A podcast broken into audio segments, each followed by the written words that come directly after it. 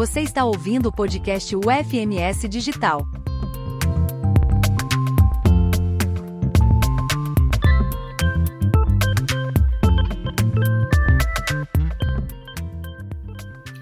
Olá, tudo bem? Esse é o podcast da disciplina Introdução aos Estudos Linguísticos.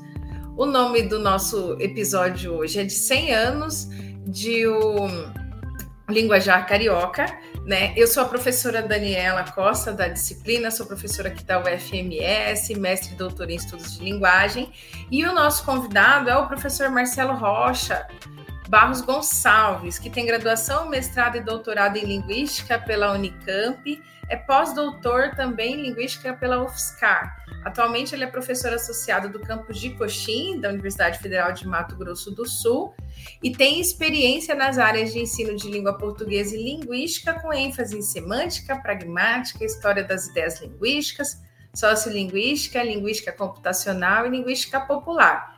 É também atualmente vice-presidente do Grupo de Estudos Linguísticos e Literários do Centro-Oeste, o GELCO, gestão 2023-2024, e coordenador do curso de Letras Português e Espanhol, EAD. Então, professor Marcelo, gostaria muito de agradecer a sua presença aqui com a gente, conversando com a, com a nossa turminha. Seja muito bem-vindo, tudo bem? Tudo jóia. Agradeço o convite, Daniela. É, fico feliz em poder contribuir com a disciplina.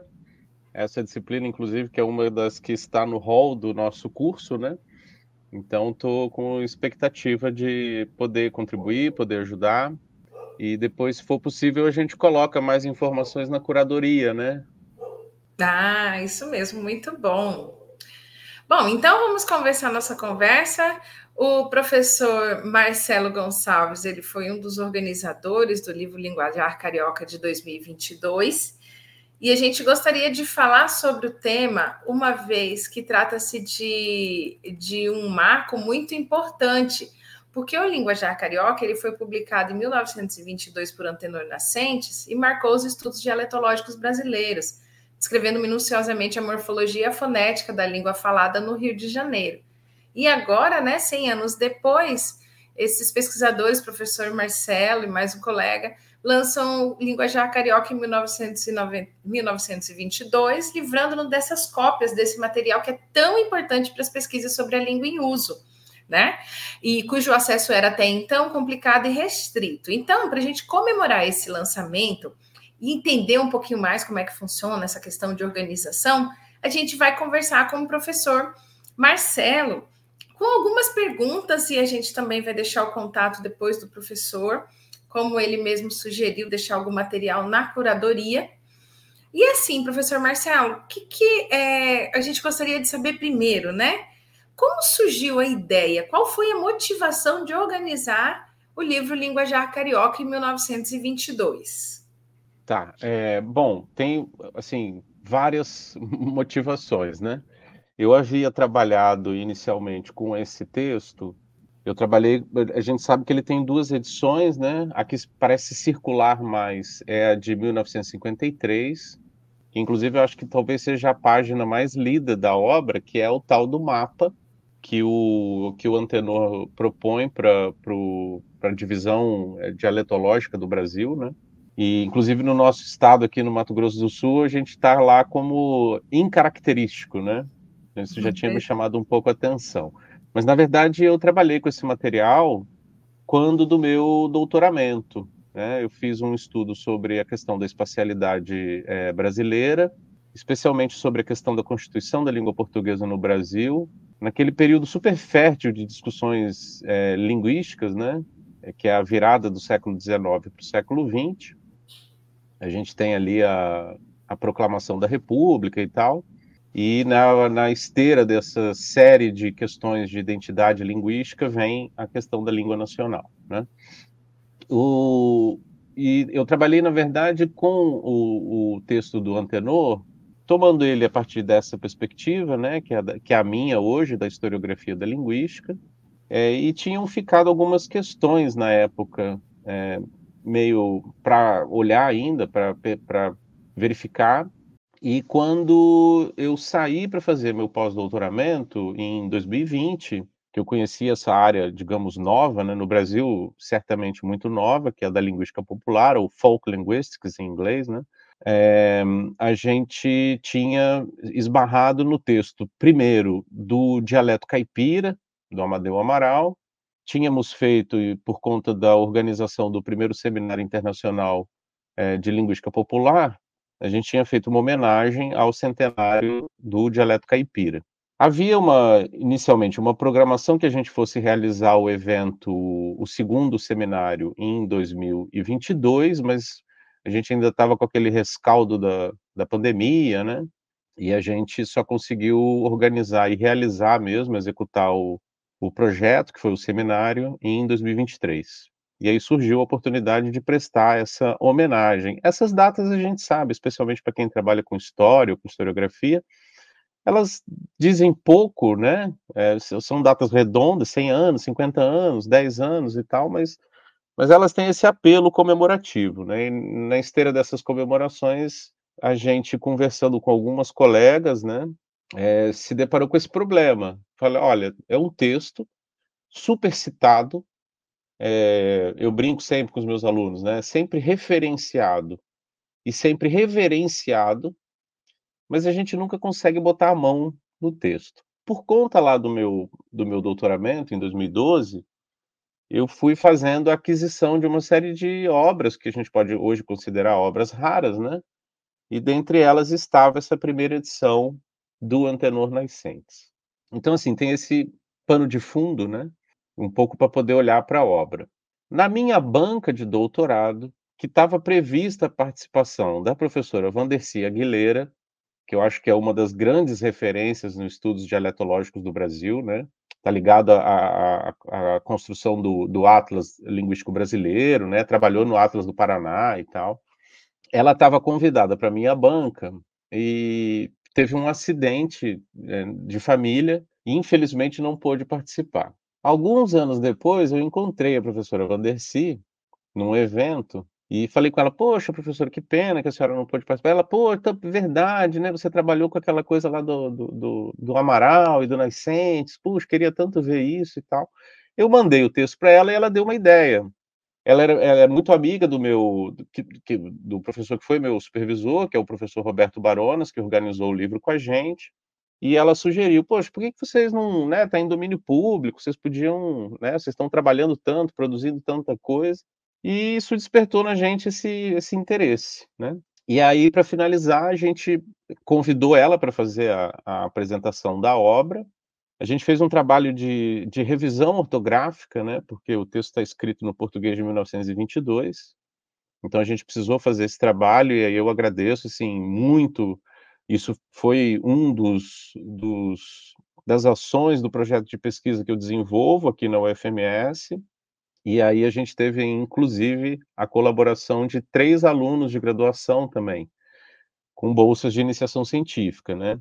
Duas delas é, fomentadas pela própria UFMS e uma delas fomentada pelo CNPq, porque isso passou também a ser o escopo de um projeto universal que a gente aprovou no CNPq em 2021 e estamos entregando ele como produto agora para 2023, tá? E aí a gente tinha feito um convite ah, os alunos, o nome deles é sempre importante a gente falar, que a gente não dá crédito para aluno, né? Mas vamos lá.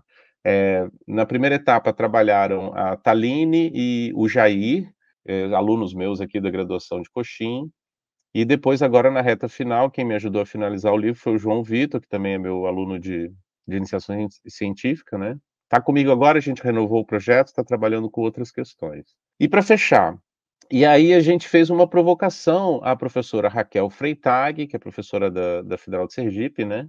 Perguntando para ela o seguinte: e aí, Nascentes é pop, né? Quer dizer, Antenor Nascentes poderia ser considerado um linguista popular, né?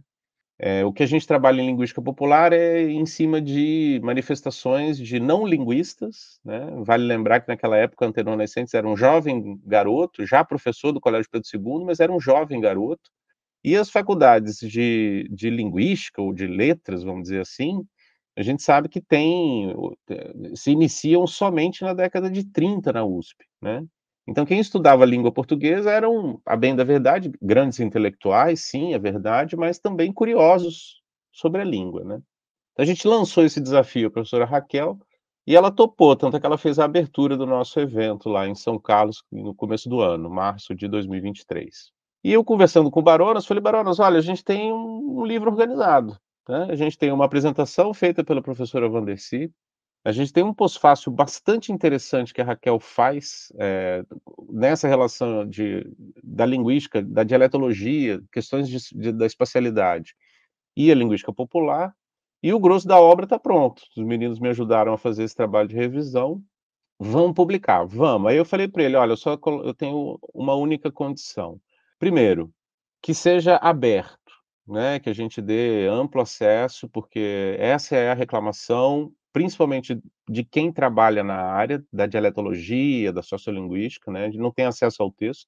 Então, eu quero esse texto é, aberto, livre, free, né, 0800, como brinco pessoal, e que ele seja no formato digital para que a gente facilite a circulação. Né? Então, empreitamos isso e entregamos agora no começo do ano, meio do ano, para ser mais sincero, o texto. Aí depois a gente coloca, como a gente havia dito, a gente viabiliza o link lá, o material está aberto mesmo. A gente viabiliza o link na, na curadoria depois da disciplina, né?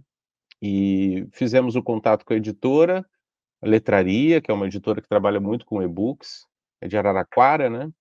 São Paulo, e aí lançamos o livro, publicamos o livro. Agora estamos colhendo os louros, né? Estamos fazendo a apresentação e divulgação nos eventos, em congressos da área. Mas basicamente foi isso. Foi uma série de, de motivos. E por fim, assim, que eu acho que eu gosto também de trazer, eu já trabalhava esse texto como uma obra, é, como um instrumento linguístico, para tomar aqui as palavras do Silvan Uhu, né? Ou seja, eu, eu olhava esse, docu esse documento, né, agora um documento é, histórico, como uma obra completa, porque ele é, ao mesmo tempo, uma gramática e um dicionário porque o texto original ele fecha com o que o Nascentes chama de léxico, né? Mas é um vocabulário onde você tem o formato tradicional de um dicionário em funcionamento mesmo. Ordem alfabética, é, sinônimos, né? Então você tem lá, na verdade, um, é um, um pequeno dicionário de sinônimos, claro, com a, com a perspectiva de que eles estão tomando esses sinônimos como sendo é, das características, digamos, lexicais, semânticas, enfim, é, do falar carioca, né? Que maravilha, Marcelo. Nossa, muito interessante, um trabalho exaustivo, muito atencioso, que exigiu bastante, então, trabalho, bastantes mãos envolvidas nisso. Muito interessante. E, na verdade, então, você já até me respondeu a pergunta que eu faria depois, que seria para você explicar como é que funciona esse processo da concepção até a publicação, né? Então você mostrou todo o processo. É interessante para quem está ouvindo a gente entender isso, que a publicação de um livro é um trabalho exaustivo, é um trabalho que exige bastante cuidado, bastante conhecimento. A organização de livros também funciona assim, não só a própria autoria, mas essa organização, esse trabalho que vocês tiveram. Nossa, Marcelo, muito, muito obrigada em nome da academia, né? Sim. E aí eu tenho ah, também. E, uma... Então, e, olha só, aí eu desculpa te interromper, mas é porque já que você falou no, no caminho da, da edição, da publicação, é, vale fazer aqui uma, uma referênciazinha ao tipo de trabalho, né? Eu tinha o original, o original físico, é, primeira edição, 1922. É uma pena que a gente está num podcast, senão eu mostrava o, a imagenzinha aqui do, do, do velhinho, né? E bom, os, a etapa era a seguinte: vou digitalizar tudo isso daí. Tá? Então a gente digitaliza, primeira etapa é a etapa de digitalização da obra. Então a gente vai lá, digitaliza, corrige uma ou outra imperfeição, a idade do livro, né? Só que esse documento que é gerado a partir do processo de digitalização, ele é um documento em, em é, um, é um arquivo do tipo PDF, tá? E com o PDF a gente não consegue fazer muita coisa, né? Então teve depois um trabalho de fazer eu, o projeto original, inclusive, que envolvia também questões de linguística computacional, era a gente passar isso por um por um recognizing, né, que é um trabalho de reconhecimento de caracteres, tá? Então a gente digitaliza, faz um PDF e joga esse PDF para um reconhecedor, para um, um, software de reconhecimento de, de texto. Aí é que começam os problemas, né? Por quê? Porque ele reconhece bastante coisa, mas, de novo, a gente cai no, no problema da, da edição, do, da ortografia de 1920, tá? Então a gente tem muitas diferenças, né? Algumas dessas mais batidas que a gente já conhece, né? PH por F e tal. Muitos problemas de acentuação, né? É, e então esse documento sai, eu, a gente brincava, né? Ele sai sujo. Então era preciso limpar esse documento, tá? Então, é, e aí é um trabalho braçal. Infelizmente, a gente não tem ainda as ferramentas é, adequadas para fazer esse transporte desse OCR, desse texto que foi reconhecido, para uma ortografia atual, tá? Então foi um trabalho, sim, não digo nem de formiguinha, porque acho que formiguinha não ia dar conta, não. Trabalho de formigão mesmo. Então tinha que ir lá, palavra por palavra, no texto. Veja, a gente está falando de um texto que hoje tem 100 páginas, é, mas é trabalhoso, né? É, e aí vai lá, palavra por palavra, ajustando a ortografia para a ortografia atual. Beleza, pronto? Não. Por quê? Porque ainda precisa passar por um processo de revisão ortográfica. Então, vejam, já são três etapas aí, pelo menos. A primeira a gente digitaliza, depois a gente reconhece o texto, depois atualiza esse, essa ortografia, depois faz esse trabalho de revisão é, textual, tá? Aí vieram os convites chamar a professora Vanderci para fazer a apresentação, depois falamos com a professora Raquel para fazer o pós-fácil, e aí, com esse material, que ainda não acabou, aí entra o processo editorial. Isso aí, pelo menos, a, a, a letraria, que é a editora que a gente escolheu e nos acolheu para fazer essa publicação, fez esse trabalho final. Né? Então, aí tem a outra revisão, tem a parte toda da diagramação, né? A gente também fez questão, eu, eu fiz um pedido, né, para que que a gente usasse imagens do original, né? Então a capa, por exemplo, do livro é a capa original e ela precisou passar por um processo de tratamento, né? A minha edição está ultra ultra bem conservada, tá assim, tá bastante conservada, mas de toda maneira é um é um senhorzinho de 100 anos, né? 101 anos agora, tá? Então assim, a gente passou por todo esse processo. E em meio a isso, eu também gosto de deixar isso claro, de novo, né? Em meio a isso, vale lembrar que isso também é um processo que estava relacionado, vinculado a um projeto de pesquisa, mas com perspectiva de dar oportunidade que jovens talentos, né, alunos de graduação, é, pudessem participar desse processo, né? Então, e eles, por isso que eu queria que eles fechassem, é, estivessem presentes em todo o ciclo é, do, do, processo. Né? Então, desde o trabalho de, de, digitalização até o trabalho de organização da obra e revisão ortográfica, os alunos estavam nesse fazendo esse acompanhamento é, comigo. Então, assim, vale a pena, né? É custoso, é trabalhoso, né?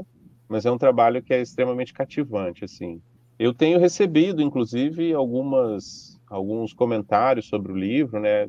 um pouco na linha do que você fez, né, Daniela, de agradecer a oportunização da obra, né? E a gente espera que, que ainda, ainda continuemos a colher esses, esses frutos, né? É muito provável, não, não tenho nem dúvida disso, de que um ou outro errinho tenha saído na obra, né? Então a gente agradece os leitores, inclusive, pesquisadores, curiosos e etc é que, que façam é, é, o contato, porque como é um e-book, é um pouco mais fácil de corrigir isso, digamos, on demand, né, no mesmo tempo da, da leitura, tá? Mas enfim, eu acho que foi foi esse processo todo, né? A gente levou pouco mais de um ano para fazer tudo isso, tá? Um ano e dois ou três meses, mais ou menos, desse processo todo. Mas entregamos, então tá aí. Linguajar Carioca de 1922, Antenor Nascentes, organizado por mim e pelo professor Roberto Baronas, com a apresentação da professora Vandeci Aguilera textos originais do Nascentes e pós-fácil da professora Raquel Freitag. Nossa, que maravilha, Marcelo. E é, é, digno mesmo de comemoração, é digno de parabenização esse trabalho seu, de toda a equipe, da letraria de ter se interessado também por essa publicação. E assim, você já falou para gente, né, no meio aí da sua fala, sobre o que você espera, quais os resultados, como que você acredita que pode auxiliar, né, para quem se interessa, para os estudiosos, para os curiosos. Então eu queria assim que você deixasse um recadinho, né? Como que você espera que, que isso impacte, né, os estudos da língua? Como vocês esperam contribuir com essa publicação? Olha, Daniela, assim, a gente tem em vistas, né? É, a gente pu publicou o livro com expectativa de que outros pesquisadores se debruçassem sobre a obra, né? E aí eu digo um pouco mais de valia, especificamente em algumas áreas é, dos estudos linguísticos. Bom, obviamente, o primeiro deles, que é o, digamos, é o berço, né? Está no, no, no, nascimento da no trocadilho infame de linguista, né? Está no nascimento desse trabalho do Nascentes, que é o campo da dialetologia e, por tabela, obviamente, os estudos em sociolinguística, com, com ênfase, digamos, mais específica sobre a questão da diversidade é, linguística regional. Tá? Então, assim, falares baianos, é, Atlas do Mato Grosso do Sul, né, falar carioca, dialeto caipira, eu acho que é um pouco no bojo dessas discussões, de entender um pouco melhor a questão do funcionamento é, da língua portuguesa em uso em solo brasileiro. Tá? Então, acho que, sem dúvida nenhuma, isso deve servir de, de amparo para quem trabalha na área de dialetologia e na área de sociolinguística. Bom, ele também é uma obra que, é, de certa maneira, serve como documento histórico, né? Então, muito certamente interessará a, a, a, linguistas e pesquisadores que tomam a língua portuguesa como um objeto de estudo, mas dessa perspectiva histórica. Então, o pessoal trabalha aqui com história da língua portuguesa, ou mesmo, e aí os campos mais específicos, né, que são a história das ideias linguísticas, e o campo onde, digamos, onde eu estou mais assentado hoje, que são as discussões sobre né, historiografia linguística, ou historiografia da linguística, né. Eu, eu, gosto de, sempre de brincar com esse da linguística, porque assim, a gente está ao mesmo tempo conta a história de como é, como se constitui esse campo de saber, esse campo de estudos no Brasil, né? Importante fazer essa, essa ressalva sempre. E, por fim, eu acho que daí sim, que é a área onde eu tenho é, militado agora, trabalhado agora com mais é, ênfase, que é a questão dos estudos folk, né, dos estudos em linguística popular. Então, é tomar essas manifestações desses não linguistas, né, desses, diferente de nós que somos linguistas de carteirinha, né, temos, é, temos diploma, né, doutorado, pós-doutorado, não sei o que e tal. Nascentes não, né? O Nascentes a gente sabe que ele vai fazer a formação dele ao longo da vida, né? E então é legal também tomar, né? E ele ele é interessante desse livro porque ele coleta os dados de ouvido, né? Como se fosse um, um linguista de campo mesmo. Um pouco do que o Amaral fez, né? O Amaral percorreu, o Amadeu Amaral, quando da, da, da publicação do Dialeto Caipira, ele percorreu o interior de São Paulo, especialmente aquela região ali, Campinas, é, Capivari, Hortolândia, São Carlos, Araraquara e tal, né? Para fazer esse, esse trabalho. O Nascentes também, mas era, uma, era, era um pouco diferente, né? O Nascentes começa falando que, bom, eu sou carioca, filho de cariocas, então eu sou o melhor. É, é como se ele fosse uma cobaia de si mesmo, né? Ele era o melhor é, falante, né? O melhor é, sujeito é, para pesquisa. Então ele começa a fazer essas anotações, né? E inclusive depois a, a, a Raquel até levanta isso no pós-fácil, né? Parece que ele era, ele andava pela, pelas ruas, né? No bonde e tal, nos cafés e meio que com os ouvidos é, ligados, né, anotando as coisas. Então ele tinha esse costume, inclusive, de fazer fichamentos, que é uma coisa que hoje está meio é, fora de moda, né, meio anti-moderne, né. E ele anotava essas coisas em fichas mesmo, por isso fichamento, eram fichas, essas fichas que a gente nem vê hoje mais para vender, mas de, de, cartolina, né, um papel mais grosso, pautado, né, e ele anotando, ia fazendo essas anotações e tal. Então, assim, eu espero, né, espero que essa obra sirva de inspiração, inclusive, para que outros trabalhos também sejam resgatados. O que a gente está tá vendo é um pouco isso, né? A gente começou falando disso, né? O alerta isso no, na, na, na, apresentação, né? Poxa, vamos parar de trabalhar com aquelas xerocópias, né? Com aquelas fotocópias envelhecidas, né? Comidas pelo tempo. Então, assim, mas mais especificamente, eu acho que é isso. A gente tem essas quatro áreas, vamos dizer assim, né? Que seriam de, de interesse de pesquisadores. A área de, da dialetologia é, sociolinguística, a questão da historiografia linguística, e a linguística popular.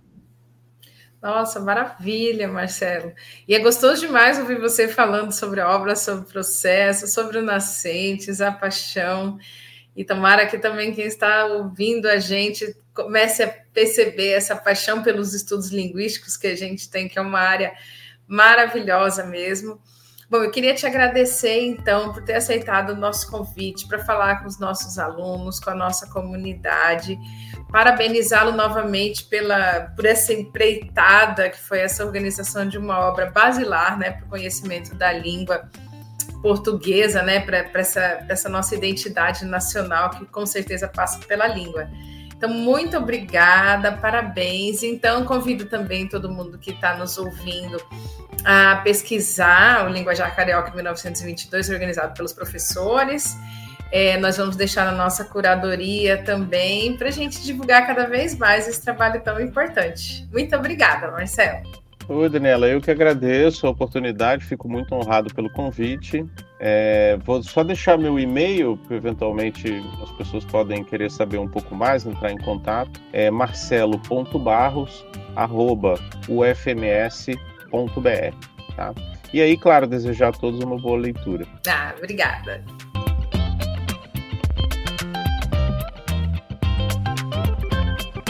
O podcast UFMS Digital é uma produção da Agência de Educação Digital e à Distância da Universidade Federal de Mato Grosso do Sul. Aqui você tem acesso a conteúdos inéditos e conversas inspiradoras que permeiam as disciplinas dos nossos cursos à distância. Escolha sua plataforma preferida para seguir nossos conteúdos. A UFMS agora é digital.